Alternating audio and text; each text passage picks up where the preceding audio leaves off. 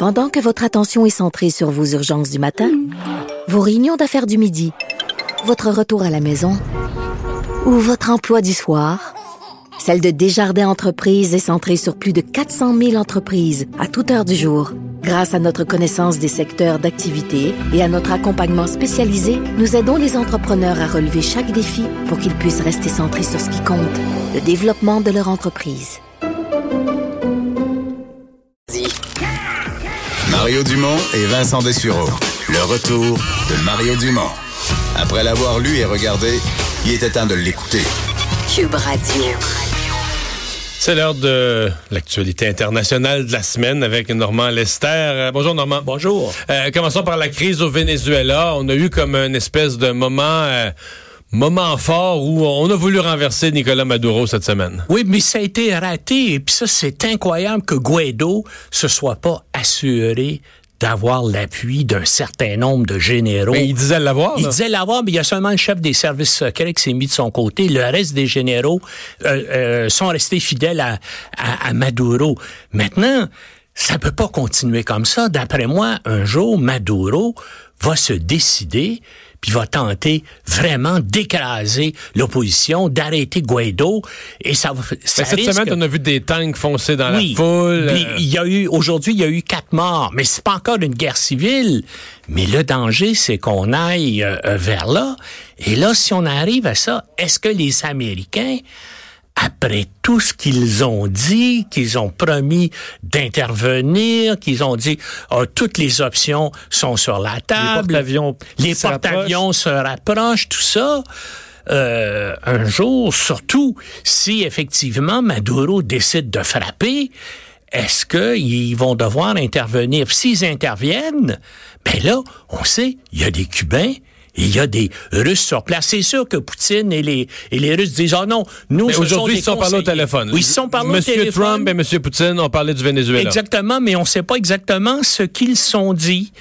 Et puis, ben, il y a John Bolton, lui, hier, puis avant-hier, presque chaque jour, il invoque la doctrine Monroe. Je sais pas si vous savez, c'est le nom de James Monroe, qui était président des États-Unis en 1820, qui lui a dit, toute l'Amérique Amérique du Sud, Amérique du Nord, ce sont les États-Unis. On est la puissance dominante, puis aucune autre puissance de la planète qui doit intervenir ici. Tu sais, c'est fort, là. Ouais. Et, et, surtout que les Américains, eux, interviennent en Europe de l'Est, interviennent partout sur la planète. Et c'est pour ça, justement, que les Chinois et les Russes et les Iraniens sont là, puis appuient Maduro. Donc, il y a un danger, là, d'un conflit international il y a, grave. Il y a eu pendant quelques heures cette semaine là, une espèce, ben, la première journée là, du coup, Guaido devait prendre le, le, le, pouvoir, renverser Maduro. Il y a eu l'idée qui a circulé que Maduro euh, pourrait quitter le pays, oui, là, pourrait partir et, en et même exil. semble-t-il que justement, il voulait, l'avion, l'avion était prêt à décoller vers Cuba avec lui et ses principaux conseillers. Parce que là, s'il quittait, Mais fini, ce sont les Russes, semble-t-il, qui ont dit non, non, non, reste sur place, euh, tu peux compter sur nous. Ça, c'est quand même assez, gros. assez, assez gros là. Et, et, et c'est pas n'importe qui qui a dit ça, qui a, qui a, qui a dit ça. C'est le secrétaire d'État Mike Pompeo, interrogé à la télévision américaine, qui a dit nous savons que Maduro était prêt à partir, que l'avion et l'attendait lui et ses principaux conseillers, mais que ce sont les Russes qui lui ont dit de rester sur place. Puis aujourd'hui, comme vous savez, Trump a dit non, non, non, j'ai parlé à Poutine et puis il m'a assuré là qu'il n'y avait pas d'ingérence russe au Venezuela. Alors, comme d'habitude, il y a toujours des contradictions. Faut-il croire Mike Pompeo ouais. ou faut-il croire Donald Trump? Sur ces questions-là? On ne le sait jamais.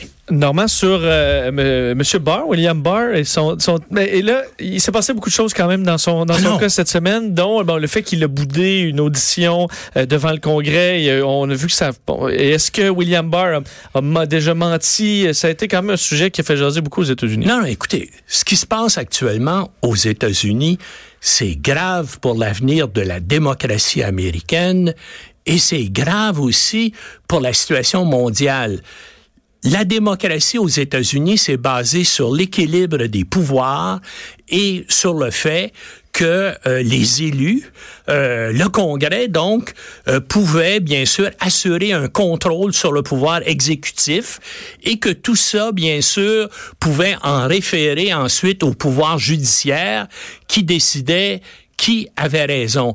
Mais là, Trump, lui, a une volonté de pouvoir absolu. Et c'est ça qui se joue et qui va se jouer là dans la euh, dans la prochaine année parce que le Congrès est, est, maintenant à majorité démocrate et ils ont des pouvoirs, ils ont ils ont des pouvoirs de faire comparaître des gens.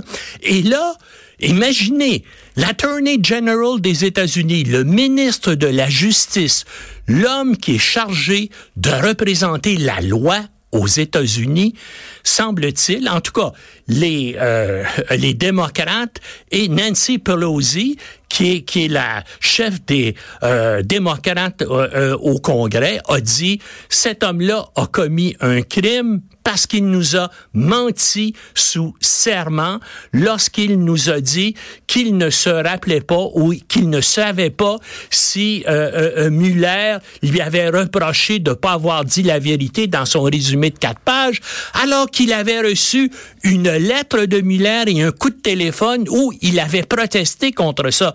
Mais Donc, pour être accusé de ça, faut quand même, faut avoir menti de façon claire et volontaire. Ben, ben en tout cas, il a pas voulu, il a dit non.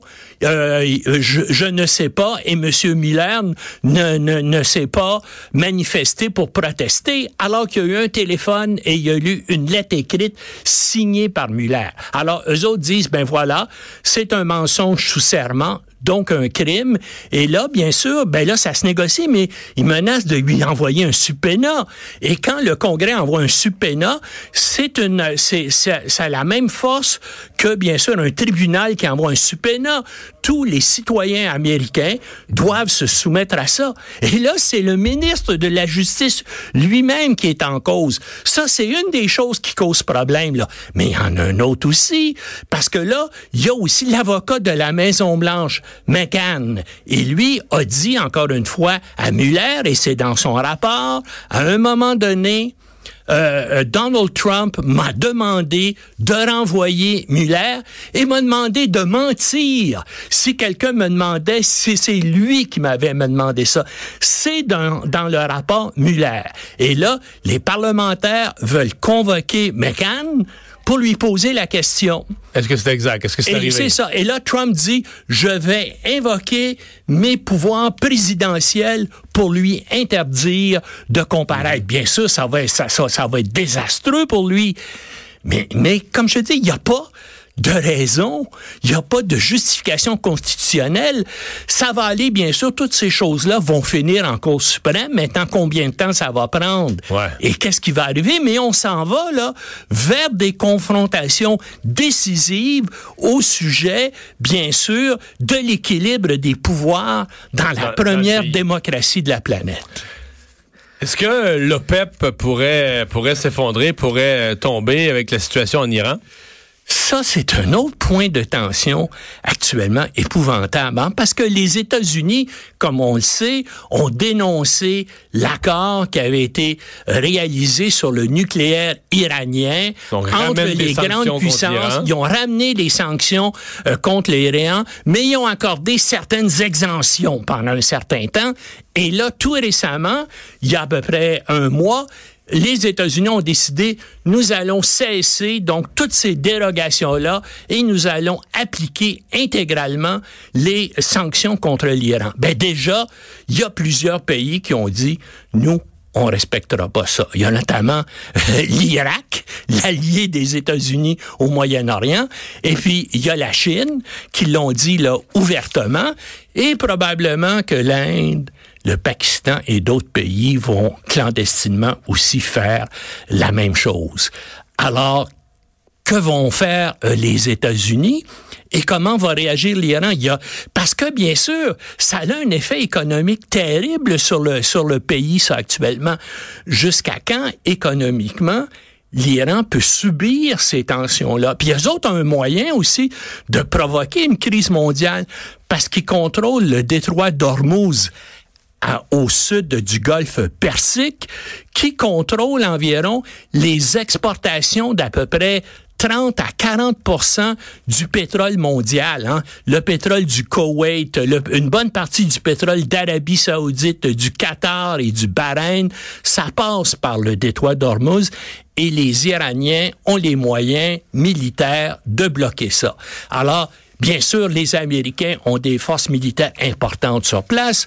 Donc là aussi, il y a un danger de confrontation nucléaire entre les Iraniens et les États-Unis. À suivre. Merci beaucoup, Normand. Au revoir. On s'arrête.